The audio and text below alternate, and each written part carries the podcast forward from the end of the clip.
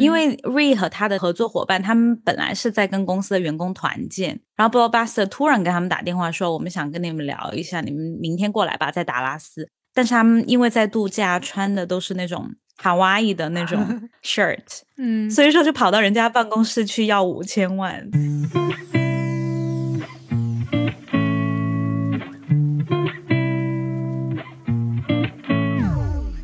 Hello，大家好，欢迎来到我们新一期的一起 B B Call，我是 Blake。我是 Bonnie，哎，你说我们现在来讨论鱿鱼游戏会不会有点太晚了？因为我觉得好像热潮已经过了，毕竟它第一季已经播完了。昨天我打开我这边一个华人超市，他们的团购还是在卖鱿鱼游戏的糖。那天点外卖的时候，点的一家中餐，他就送了鱿鱼游戏的饼干，但是我没有拿针来戳，就直接打开吃了。好吃吗？我都没买。嗯，就正常的糖饼，你可以 expect 它的味道，没什么特别的。嗯可能就吃个新奇，因为鱿鱼游戏对已，经做成了一个 IP，所以你看，就是韩国这些 IP 就很厉害啊。就每次他们出一个什么电视剧，然后周围的东西就会很火。像之前《寄生虫》的时候，他们那个泡面就卖断货，在澳洲。哎，你觉不觉得这几年韩国的影视作品在整个全球都大放异彩呀？就你刚刚说的《寄生虫》，还有最近的《鱿鱼游戏今天我们想要讨论的就是韩国的这些娱乐产业的输出为什么那么厉害，然后另外就是讲到一个很重要的关键点，就是为什么鱿鱼游戏这一次这么火，就是因为 Netflix，Netflix 中文有译成是网飞，有译成是奈飞，然后我们今天也会讨论一下关于 Netflix 的一个还挺还挺让我。对，还挺让我惊喜的一个发展，是我没想到会这么有趣，以为就是突然火的一个 app，但是看了它的历史，就觉得确实，我觉得它火有它火的道理。对，不过这个我们留到第二部分讲。是的。所以你觉得《鱿鱼游戏》为什么这么火？我觉得一方面是它传出来的价值观，因为是 Netflix 的自制剧，它肯定就是做的比较是各个地方的人都可以接受的一些文化价值，比如说突出的问题就是贫富差距啊这些问题。然后另外一方面，宣传做得好，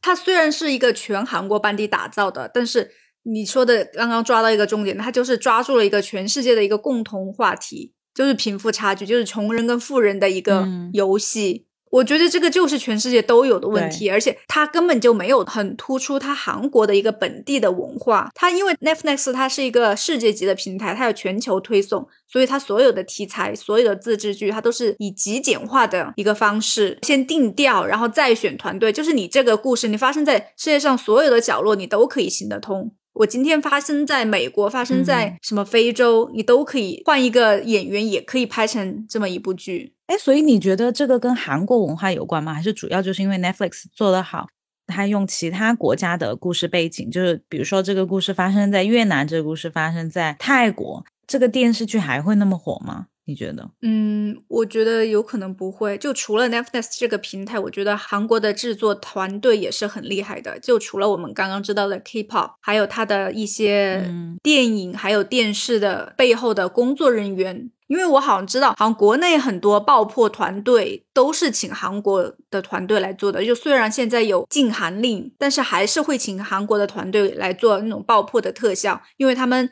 又敬业又专业，然后还便宜。而且你知道，韩国的娱乐产业它的从业人员很多，就占了它的总人口的百分之一了。因为韩国就那么几个电视台，它的采购量就那么大，所以在韩国本国竞争是非常激烈的。不像国内，它电视台很多，你拍的可能偶尔出个一两部烂剧，你东塞一下、嗯西塞一下，你也可以塞到电视台去，也可以在电视上播放也。可以卖出去。嗯、。对，还有一点，就是因为韩国他们在九四年的时候有一个政府的报告，就是引起了他们政府的注意，发现一部《侏罗纪公园》的电影收入就高过韩国非常引以为傲的现代汽车的出口总量。当时政府就觉得他们很想发展电影产业，就是在九六年的时候就停止了所有的 censorship，把所有的电影分级，可能拍摄的度就要宽很多。嗯，给他们创造了一个肥沃的土地吧，然后就开始蓬勃的发展。像韩国，我们每一个人其实都感受得到韩流的威力，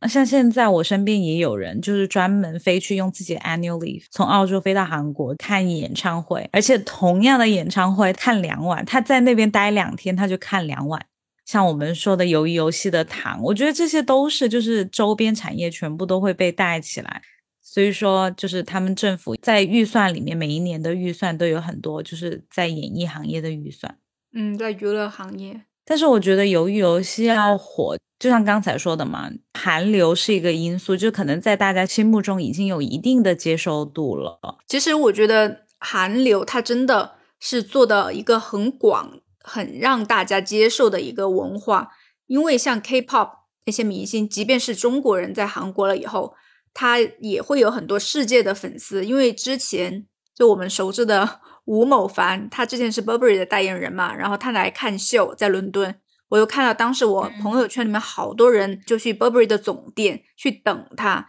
但除了他们以外，周围很多粉丝都是外国人，也不一定非是白人，不同肤色、不同种族的都有，都是他们都为曾经的 顶流而疯狂。而且我自己也有一个亲身经历，就是我在。西苏罗机场的时候遇到了黄子韬，当时，嗯，我当时不认识黄子韬，然后我看到有一群外国女生跑去，就在那里尖叫的对着他拍照，然后我就跑过去问了一下，我说，哎，他是谁啊？他说他是 Tao from EXO。我说那是什么东西啊？然后我就自己悄悄的搜了一下，我说啊，原来还是个中国人，但是没有想到他的粉丝全是外国人。当时我看到的在机场的人好像有一两个中国人，但是都占的很少，大部分的粉丝都是外国人，所以我就还挺惊讶的。我觉得 K-pop 它的一个推广推销做的好好，就是可以让全世界都很接受它这个叫什么偶像文化，哦，还包括那个防弹少年也是。我之前哎呀。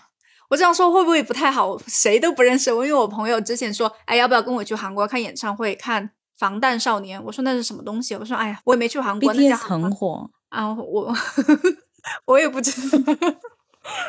然后他问我要不要去看演唱会，我说好啊。但是他后来过了一段时间，告诉我他没有抢到票，问我愿不愿意接受买黄牛票。我说我不愿意接受，我都不认识他，我还去高价买黄牛票，我不能接受。后来我也没有去韩国，还是自己一个人去了韩国。去看的 BTS 的演唱会，然后我还是挺佩服他的。像我朋友两天晚上看同样的演唱会，我也觉得很很迷惑。其实他真的做的影响力还挺大的。然后现在其实每个国家的人都挺接受 K-pop，也知道他很厉害。其实没有喜欢的明星也知道 K-pop 这个东西了。当韩国的，比如说像《鱿鱼游戏》这种出来是韩国的，然后又在 Netflix 上面。让大家会比较愿意去看吧，但是我觉得它的成功其实就是这两部分的结合才会产生。不管是 K-pop 还是就是之前的寄生虫，其实都已经给韩国文化的输出创造了一个很好的基础了。当我们再听到韩国的作品的时候，我们不会觉得很质疑它的 quality 啊，或什么，就想说，嗯，可以尝试去看一下，即使你没有喜欢的韩国的 idol，嗯。但是我觉得它的成功，除了韩国文化的强势输出，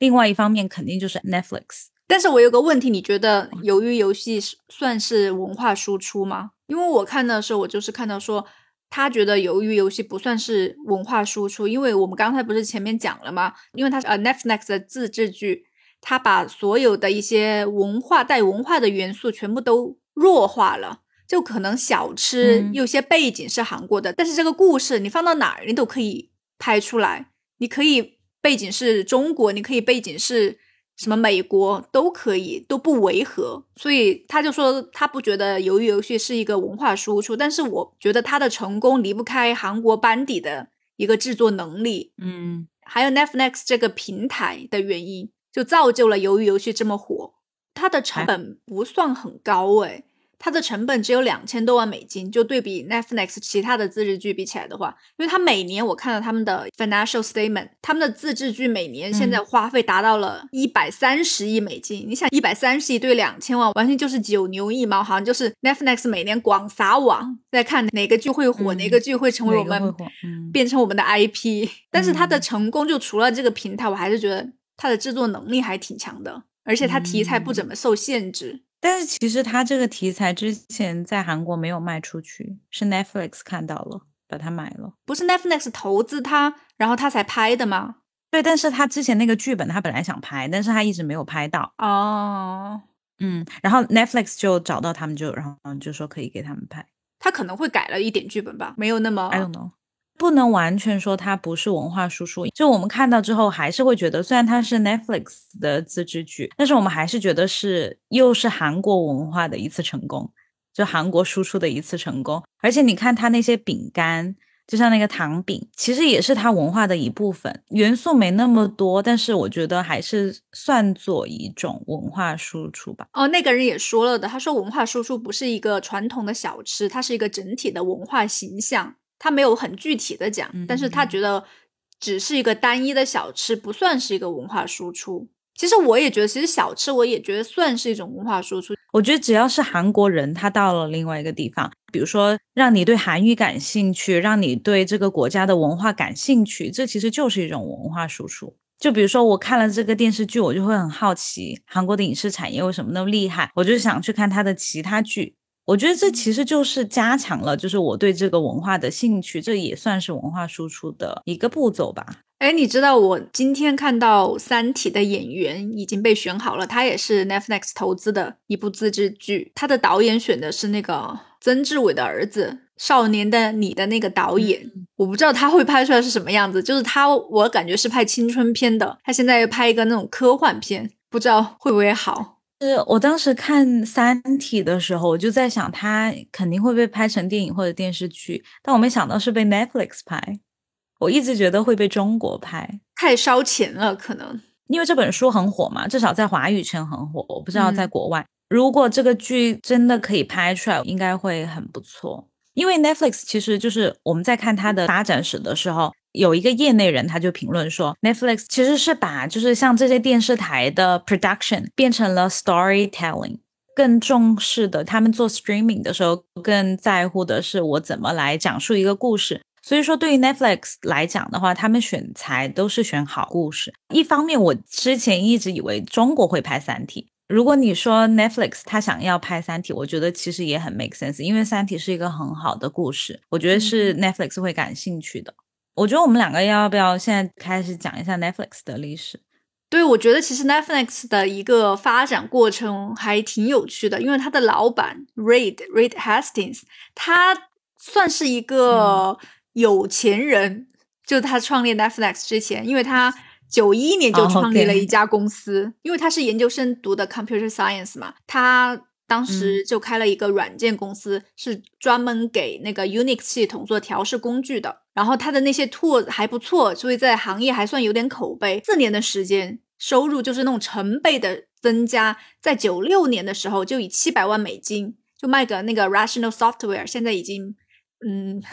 不知道在哪去了，销声匿迹了。对他九六年就一举成为百万富翁，你想一下，他真的就是算是个有钱人。但是 Netflix 这个开端就源于他在九七年的时候租的一张阿波罗十三的录像带忘记还了，等他想起来还回去的时候，他居然发现要收他四十美金的 late fee，他就很气愤，就觉得哎呀太丢脸了，他不要告诉他老婆，又左思右想。就觉得自己要成立一个租碟的公司，不收取任何的 late fee，所以就有了 Netflix 这个诞生。我觉得我们要来介绍一下那个时候的背景，因为其实，在那个年代，大家就是看电影的方式，要么你去电影院，要么就是租那种叫什么录像带，对，或者在电视上面看。所以很多人看电影都是要去租录像带。那个时候的录像带产业非常的牛，到处就像书店这样一间一间的开，在美国。然后你进去就是像挑书一样，一个一个挑。嗯，而且是一个很有情怀的事情。那些当地的居民还有小朋友都很喜欢做的一件事情。爸爸妈妈就带着去到一个录像带的店，然后大家挑。那个时候最厉害的一个连锁店就叫 Blockbuster。Netflix 最开始它是准备来租 DVD 碟的一个公司。你想那个时候 DVD 才传入美国，它要价是一千美金一台，只有百分之一的美国家庭才有 DVD，就是它的那个它的消费群体是很少的，所以它最开始就是他在赌，有一天 DVD 他会取代录像带，嗯，但是那个时候有 DVD 家庭的想租 DVD 就是不太可能的，因为用户群体不太大嘛。所以他当时就想啊，建立了一个网站，然后再试一下用邮寄的方式，怎么可以最快、最便捷、最便宜到达他的那些客户的手上。其实你知道，就是他们寄 DVD 就是通过邮局寄，就像寄信件一样。对，但是问题就是在邮局寄信件，他们有个机器，很容易就把你的那个 CD 就 crack 了，所以你可能收到的时候就是一张烂 CD。然后想说完蛋，这个可能没办法搞。经过多方面的实验，就发现如果在上面就是稍微调整一下，就是你的那个 barcode 换一种方式，它就不会经过那一个可能会碾压它的机器，找到一个 loophole。后来这个事情才得到解决。所以就是前期还是遇到很多那种小小的障碍，嗯，得需要去克服。而且你知道，他们后来不是 launch 第一天，他们电脑就爆了。开业四十八小时就非常的受欢迎，他的网站都被挤爆了，就还不得不升级他的那个带宽，就太受欢迎了。没想到，就那个时候他最开始还是一张碟一张碟的这样租，七天内归还，收取你四美金，然后再加两块钱的运费。而且他就那个时候他的网站还引入了一个智能建议的算法，就一旦顾客租了一定的数量的碟，他系统就会根据他的喜好推荐他可能会喜欢的 DVD。就那个时候，什么 Facebook、Google 都还不知道它在哪儿呢。而且他们做了没多久，他很快就和 Toshiba 还有惠普达成了那个协议，只要有人买新的 DVD，他们就送 Netflix 的会员，扩展他们的那个 subscription。反正后来他们就开始做那种 monthly subscription 呢，就是一个月一个月的那种会员。当时是收的十六美金一个月，你想租多少租多少。那但是你同时在手上呢是不能超过四张的，就还也不收取你的 late 费，也没有 due date。就我觉得感觉是个亏本生意，但是好像没有在意这些很多细节，所以他们九九年的时候就拿到了 LVMH 的旗下的一家投资公司阿尔诺三千万美金的投资。那你知道，就是因为这样子，Netflix 就动了 Blockbuster 的蛋糕。对他那个时候就已经每天都可以接到一万个订单了，总收益已经。达到了五百万美金，然后 Blockbuster 就想说要怎么 crack down 这个 business，因为 Blockbuster 一直都有 late fee，就他这个商业模式，大家很讨厌，就是很厌恶这个 late fee 的商业模式，但是大家又不得不去，因为没有另外的选择。Netflix 它其实就是利用这一点，就唯一一点让大家很憎恨的东西，就发展出了它自己的这个租赁的产业。然后 Blockbuster 就意识到了 late fee 会让它没办法前进。然后他们就做了很大的 commercial，就开始推广告，就一个很大的 announcement，就说我们从此开始不收 late fee 了，来跟 Netflix 竞争。但是其实竞争这个效果也不好，他们就开始内部做了很多调查，就想说这个这个小公司为什么？因为当时 Netflix 对于 Blockbuster 来说还是一个非常小的公司，他们就会觉得你这个小公司到底为什么会让顾客那么喜欢？因为一般我们买东西，我们都希望我们买了什么东西，我马上就会得到，而且那个时候还是网购不是那么发达的年代。对，对于他们来说，就有一个及时购买、及时满足的快感。然后你这种商业模式根本都不能给顾客提供快感。然后他们就找了一个 marketing 公司来研究，就是 Netflix 的顾客，就发现其实他们的忠诚度非常的高。然后这个原因是什么呢？因为 Netflix 会让你选十部你想要看的剧，你有个 wish list，嗯，所以说你选好了之后，你其实是在等你的剧的，对你可能有个期待的心情，而且你每一个月都在交你的 subscription fee，就觉得你是拥有这些电影的，你知道它一定会到的，所以这跟 blockbuster 不一样，你感觉每一个碟片都是分开的，然后你晚交还会有 late fee，就是很多困扰在里面。但是 Netflix 的这个系统，它的这个商业模式，其实就把你的那些烦恼全部都移走了。Blockbuster 它后来意识到这个问题了，因为他们的店铺的营业额一直在下降，所以说他们就想说，搞不好这种网店的模式、网络销售的模式才是硬道理。所以他们也下了一个狠心，单独成立了一个部门，单独独立出来了一个公司，找了一批人，在限定的时间内做出跟 Netflix 一模一样的产品。他们就开始去学习他们的网站，还偷偷派人跑到他们的工厂里面去看他们是怎么。你知道每天那么多的 DVD 要寄出去，要收回来，他们的 sorting system 长什么样子？然后 Netflix 后来发现他们其实偷偷派人过来就很生气，但其实他们也偷偷派人去了 Blockbuster 的，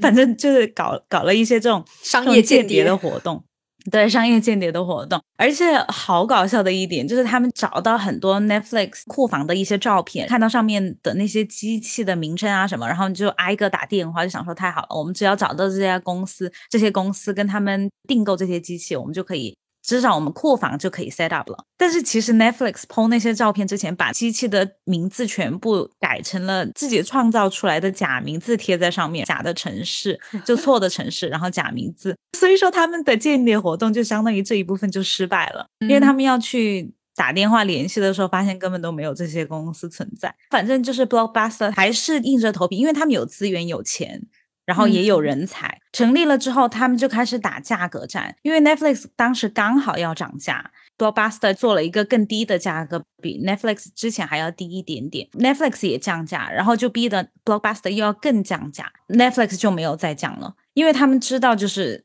Blockbuster 他们 offer 的这个每一个月的交的固定的费用，其实只能维持他们的一个收支平衡，并不能赚钱，对，然后搞不好还要亏钱。然后他们就放心了。其实他们做的很成功，因为他们在两个月之内就好像快接近一个 million 的 subscriber，几个月都已经到两个 million。Netflix 其实感觉到了小小的威胁，但是 Blockbuster 有一个王炸，他们不是有很多门店吗？在美国，他们就想到一个方法，就我可以给你 total access。Total Access 就是你不仅可以通过像 Netflix 一样的邮寄的方式收到我们的 DVD，而且你想还的时候，你可以选择，比如说你家就住在 Blockbuster 的门店旁边，对，你就直接拿回门店还就可以了。这个其实是对 Netflix 最沉重的一个打击，因为 Netflix 它不能 offer 同样的东西，然后你的价格又不能比它便宜的话，其实是很受挫的。对，因为那个时候就在这个没多久，又正好遇到了互联网泡沫，就是两千年左右，Netflix 它的收益就开始大幅的下降，所以他就想，哎呀，这样不行，不然就把他们的业务卖给 Blockbuster 吧，跟他们成为战略伙伴，让他们投资五千万美金，就 Netflix 成为他们的一个互联网手臂，把名字改成 Blockbuster.com，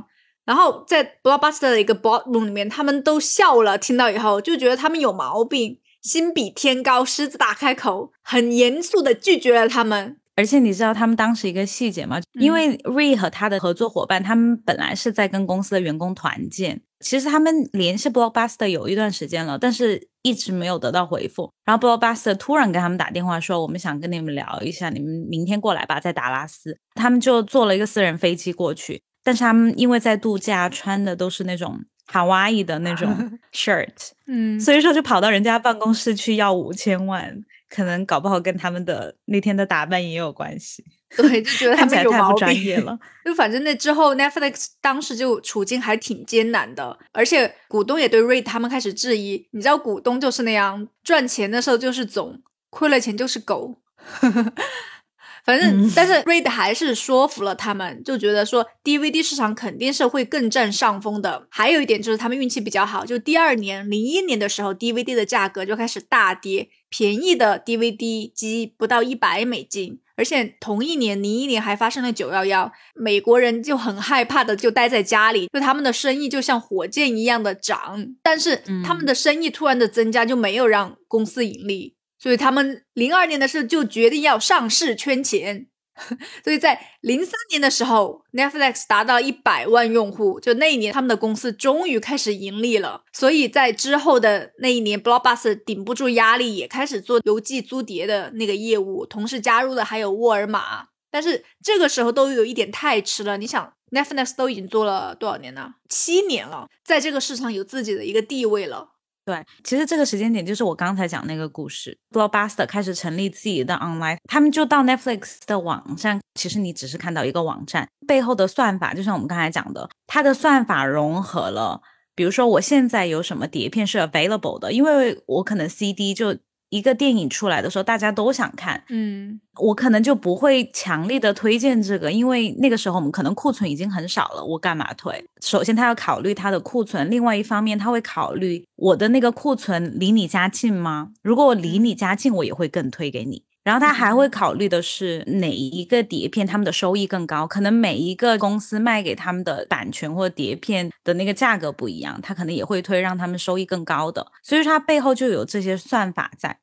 嗯，对，那个时候他们的算法就已经这么聪明了。那个时候可能 Google 好像才成立没多久吧。他们的算法特别重要，对这种公司，因为像 subscription fee，你要很多人都来看你的，都来 subscribe 你，你才可以盈利。大家平摊这个支出，但是在开始的时候，你其实没有那么多人要订阅你这个 service 的时候，你你其实自己就要衡量怎么来把这个成本降低。所以说，它其实是有原始动力。可能现在我们会讲说啊，一个算法好像就是一个很聪明的东西，大家都必须得用。我觉得对于那个时候来讲，你要让这个 business 盈利，你这是一个就是天然的选择，你就必须要让你的这个建议更聪明一点。就还好，Ray 他是 computer science 出身，这些对他来说就是本来就该做的东西。嗯，反正商业战就开始了，当时就是 Netflix、嗯，Blockbuster 还有沃尔玛。因为像 Blockbuster，它后来推出了 Total Access，就是你可以在店里面还碟片之后，其实对 Netflix 的伤害很大。然后 Netflix 当时就想到一个办法，就去跟 Blockbuster 说，把你的用户卖给我。然后 Blockbuster 其实有在考虑这个问题，因啊，当时好像他们出了多少钱啊？这个我有点不太记得了。但是就是 Netflix 出的那一笔钱，刚好可以够 Blockbuster 去把他们的债务偿还了。所以，因为当时他们已经在亏钱了嘛，就可以把债务偿还了，看怎么就是把 business 缩小啊，或者怎么有改一下他的方针。然后另外一个选择就是他们拒绝 Netflix 的 offer，他们继续发展他们现在的算法，因为他们算了，只要他们的用户达到了四个 million，就是四百万以上的话，他们其实就可以持平了，然后之后就可以开始盈利了。所以说，就是只要他们相信他们的算法，继续按照这种模式进行下去的话，他们也会 OK 的。但是我觉得，为什么说 Netflix 它其实有幸运的成分在？因为当时 Blockbuster 他们其实两个方案，他们都有可能成为 Netflix 很强烈的竞争对手。但是他们当时很有远见的一个 CEO，因为跟公司有纠纷，就是他本来要拿到一个 bonus，但是公司就不愿意付给他，他就觉得就是。可能受到了伤害，然后刚好就钱是一方面，另一方面也觉得他想要回归家庭了，所以说他就辞去了 Blockbuster 的职务。他们当时本来想说，另外一个也很了解这个 online business 的人，他会接替继续做以前的事情，但是他们的 board 没有选那个他们觉得会去接替的人，而是找了 Seven Eleven 之前的一个高层。嗯，对。然后那个人根本就不懂他们的这个 business，也不懂他们的生死存亡。突然在会议上面说我们要振兴、重新振兴我们的门店，然后大家就知道就是这个公司完了。然后你知道那个离开的 CEO，他说他知道这个消息之后，他就立马买了很多 Netflix 的股票。他应该赚惨了。It's a lot，对，a lot，对，他就赚惨了，应该是。反正后来结局就知道了，Blockbuster 就是一点一点的把他们门店基本上全部都关了。嗯，而且他虽然开始了租碟的业务，但是太迟了的，而且他还不愿意把他的用户卖给他们。但是 Reid 他自己也承认，如果 Blockbuster 跟那个沃尔玛早两年开始做那个邮寄租碟业务的话，Netflix 早就不知道在哪儿了。反正经过了这么多以后。虽然给 Netflix 的股价造成了很大的影响，它蒸发了百分之七十五，就搞不好那个 CEO 就是那个时候入局的，趁低入局。它的股价虽然不好，但是他们的用户还是在不断的增加。在零五年的时候，每天就要邮寄一百万的碟。这没有多久以后，沃尔玛跟 Blockbuster 就彻底的退出了。当时就是那个 Seven Eleven 的 CEO 就被炒了。一零年的时候。Blockbuster 申请了破产，就是 Netflix，它就获得一个阶段性的胜利。但是他们，我觉得算是胜不骄，败不馁。就在零七年的时候，他们庆祝自己租出的第十一张碟的时候，在同一年，他们就开始了流媒体的生涯。他们最开始不会收取很多的费用，因为那个时候版权很难买，而且他们的网站的作品就是，嗯，就是 买来的东西就比较一言难尽，就不好看。后来过了一年。他们就和 Starz 签了合同，Starz 就是美国有线和卫星电视的网络公司，所以就像迪士尼啊、索尼的一些片源就可以看了。所以那个 deal 只花了两千万美金，这个原因还是因为那个时候流媒体就是他一家独大，就只有他一家，所以两千万美金对 Netflix 来说就是一个 big bargain，就很划算，可能就是说省了一个亿的感觉。没多多久，很多好莱坞的制作公司也跟 Netflix 签约了，就同时还有 Apple。PlayStation、Xbox、任天堂都绑定在一起，所以它业务就越做越大。一零年的时候就扩展到了加拿大，就慢慢扩展到了全球。对，还有一个很大的转折点就是哦它跟苹果合作，因为 iPad 上面就是一个 default 的 app 在上面，买 iPad 上面就会有 Netflix。嗯，对。但是这些公司就看到 Netflix 生意这么好，就开始有点，你知道，开始给你加钱，就给他们的 license，对版权上面就开始使劲往上面加钱，所以 Netflix 就有点吃不消了。你想每年不停的涨价，不停的找你要钱，它的 subscription 嗯费根本就没有办法像他们这样涨那么快，用户肯定会不开心。对，所以嗯当时 Read 我觉得非常有远见，他就开始觉得，那我们就开始做自制的内容。所以《纸牌屋》就是在那一年诞生的。嗯，到一六年的时候，Netflix 都引出了一千个小时的原创内容了。那一年每一年都要花六十亿美金在上面。就那个时候，他们已经有竞争对手了，像葫芦和 Amazon Prime。我觉得为什么我很喜欢 Netflix 发展的这个故事，就是因为他们每一次都是其实还挺安逸的状况下，他们会找到新的发展方向，而且就是会做一个很大的决心。就像他从 DVD 转到流媒体的时候，他其实 DVD 业务做得很好，嗯但是他感受到了一些威胁，他就快刀斩乱麻。他们当时的一个办法就是把 DVD 和他们的 streaming 这两个分开。就像你如果要 subscribe DVD 的话，你其实是没有 subscribe 他们的流媒体的。然后当时他们其实要做这个东西，他们知道会伤害他们的用户。然后 Re 他就想说，要通过一个什么办法呢？就录了一个视频，然后告诉大家哦，我们要把这两个产业分开了，就是很 sincere 的、很真诚的解释了这个问题。但是还是遭到了大家的一致反对和抗议，很不高兴。然后他们就损失了很多用户。对，那个时候他们一个月就损失了八十万的用户，直接 unsubscribe，、嗯就觉得很不高兴，就觉得他们想钱想疯了。对，因为他们本来就是找了很多 influencer，就网红那个时候的，influencer 是网红对吧？对，对，那个时候的网红。Netflix 的成功其实跟他们就是找那些网红也有关系，他们就是找网红推他们嘛。然后那些网红有些也站出来就是反对他们这样子的区分。然后他们公司当时就想说怎么办？这对他们来说其实也是一个很大的危机嘛。但是时间过去了之后，所有人都觉得这是 Reed 做的最对的一个决定。但是想说的是，当时 Reed 就觉得引起了那么大的不满，马上就停止了这一项业务。对，其实也没有很伤害他们，因为其实他们的方向是走对了。瑞他就是在做这些决策的时候，他很果断，对，而且很有远见，算是一种居安思危的一个嗯思想。你想，当时 Netflix 就一家独大的时候，受到了其他制作公司的一个威胁，他就觉得那不行，我不能受制于你，我要开始自制剧，就开始嗯投资大量的金钱在原创作品上面。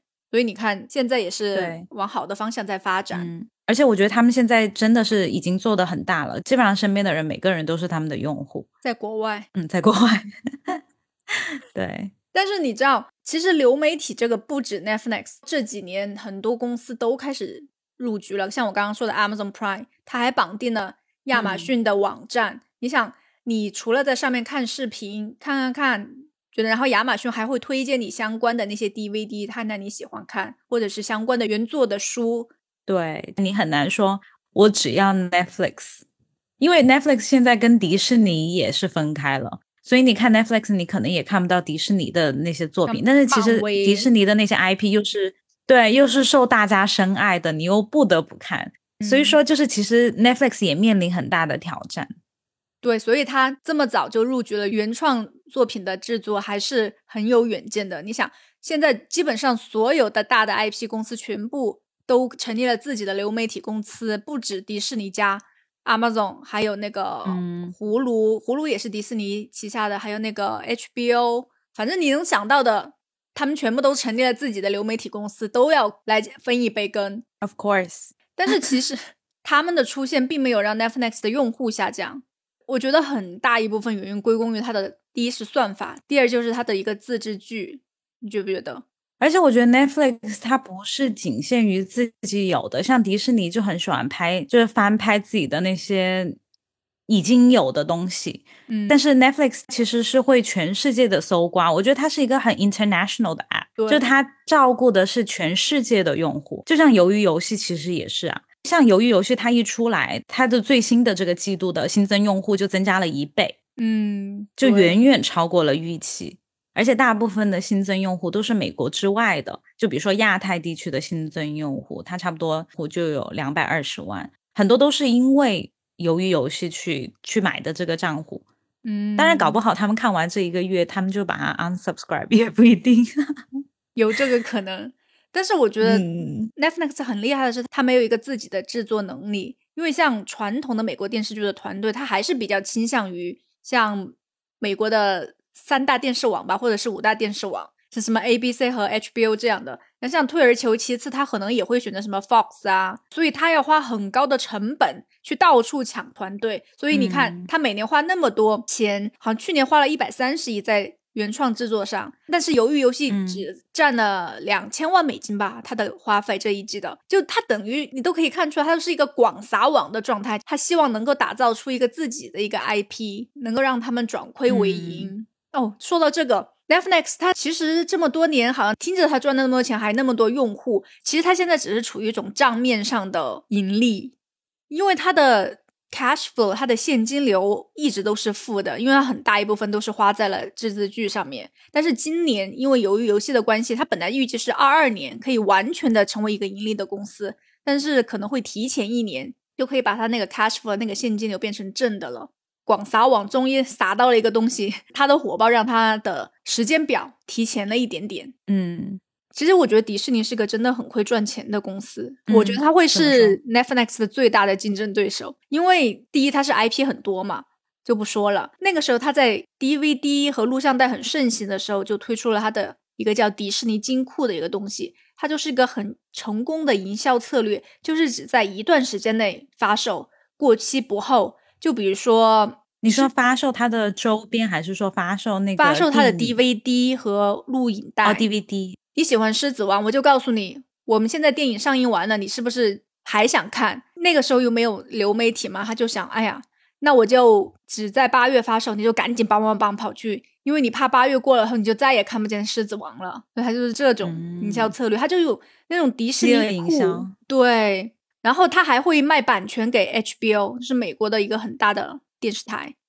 嗯最后发现这些钱都被 HBO 赚走了，他又不同意，就开了他的 Disney Channel。后来很大一部分收入，最后有差不多百分之四十的收入都是从 Cable Channel 来就的。他自己的 channel。对，嗯所以但是他现在要加入流媒体，他的那个迪士尼金库就会变成一个历史，因为大家都开始在流媒体上面看了嘛。你说他 DVD 的那个金库是吗？对，他就是如果你卖完了以后，他就会回到他的金库里面，他就不卖了。他就是这种有东西不卖给你的饥饿营销，不是你什么时候想买都可以的。但是现在很少人看 DVD 了嘛，他就全部转到迪士尼家上面来了。那个金库反正也不是拿来卖的，他只是没卖出去的，把它 dump 在那里就已经不要的东西。不不不，他有可能过几年他还会说啊，我们又要开始卖狮子王了，不定时的那种。哦又卖一个月。对，嗯，所以你有没有看到，就是现在加入了那么多流媒体，就越来越少的第三方版权可以授权出来了，都想留在自己的平台上面。所以就引起很多人不满啊，就说怎么又感觉回到了以前的年代？因为在国外，你每个电视台，比如说我想看 Disney Channel，我就要单独付 Disney 钱，然后我才嗯在电视上面看得到他们。然后像之前说的流媒体，感觉把这些全部都集合在 Netflix，但是现在大家又要把他们的这些收回来，相当于你要去迪士尼的网站看，然后去 Netflix 的网站看，然后再去其他的流媒体网站看。你要看不同的东西，这用户又得不得不就是在各个平台上面付钱。对，但以前还可以借别人的账号，比如说几个朋友，你买 Netflix 的，你买迪士尼家的。但现在的话越来越严格了，你就随时给你封号，发现了以后。但是这样的话，好像也可以让更多的好作品出来，因为都想做出好的东西，竞争对，嗯来竞争，所以 Netflix 就需要更多的剧集来让自己脱颖而出。我觉得他花的钱都已经比得上迪士尼制作的那些公司的那些预嗯算了吧？好像大陆都不能用 Netflix。对，所以可能很多哎，不过《三体》本来我觉得中国的元素就不是很强，他可能就看重这种科幻类的，就是我们刚刚说的嗯弱化所有的那些东西，大家都喜欢看那种科幻的呀，能引起世界所有人民的一个共鸣的东西，一个国际的一个剧嗯，集，可以理。解的。对，嗯，就希望他可以再火一把吧。所以你自己是偏好 Netflix，你希望 Netflix 火？没有，我说《三体》会火一把，我们说 Netflix 会火一把。哦，OK OK，我自己是喜欢迪士尼的，如果你要我非要选的话，那我希望华纳胜出，因为我喜欢 Universal Studio。这这是胜不胜出就跟我没什么关系，其实。嗯，我希望他们能够推出一嗯张那种什么兼容的卡，就像元宇宙一样。如果买一个会员就在所有的平台用，就不用那么麻烦了。可能又会出现一种新兴产业，就是把这所有公司的 IP 全部集合在一起。你觉得可能性大吗？大家都捏在手上，不想把自己很好的 IP 放出去。搞不好有什么新的商业模式，你现在想象不到而已。现在暂时想象不到。那好吧，今天我们的节目就到这里结束了，谢谢你的收听，那我们下一期再见，拜拜。拜拜。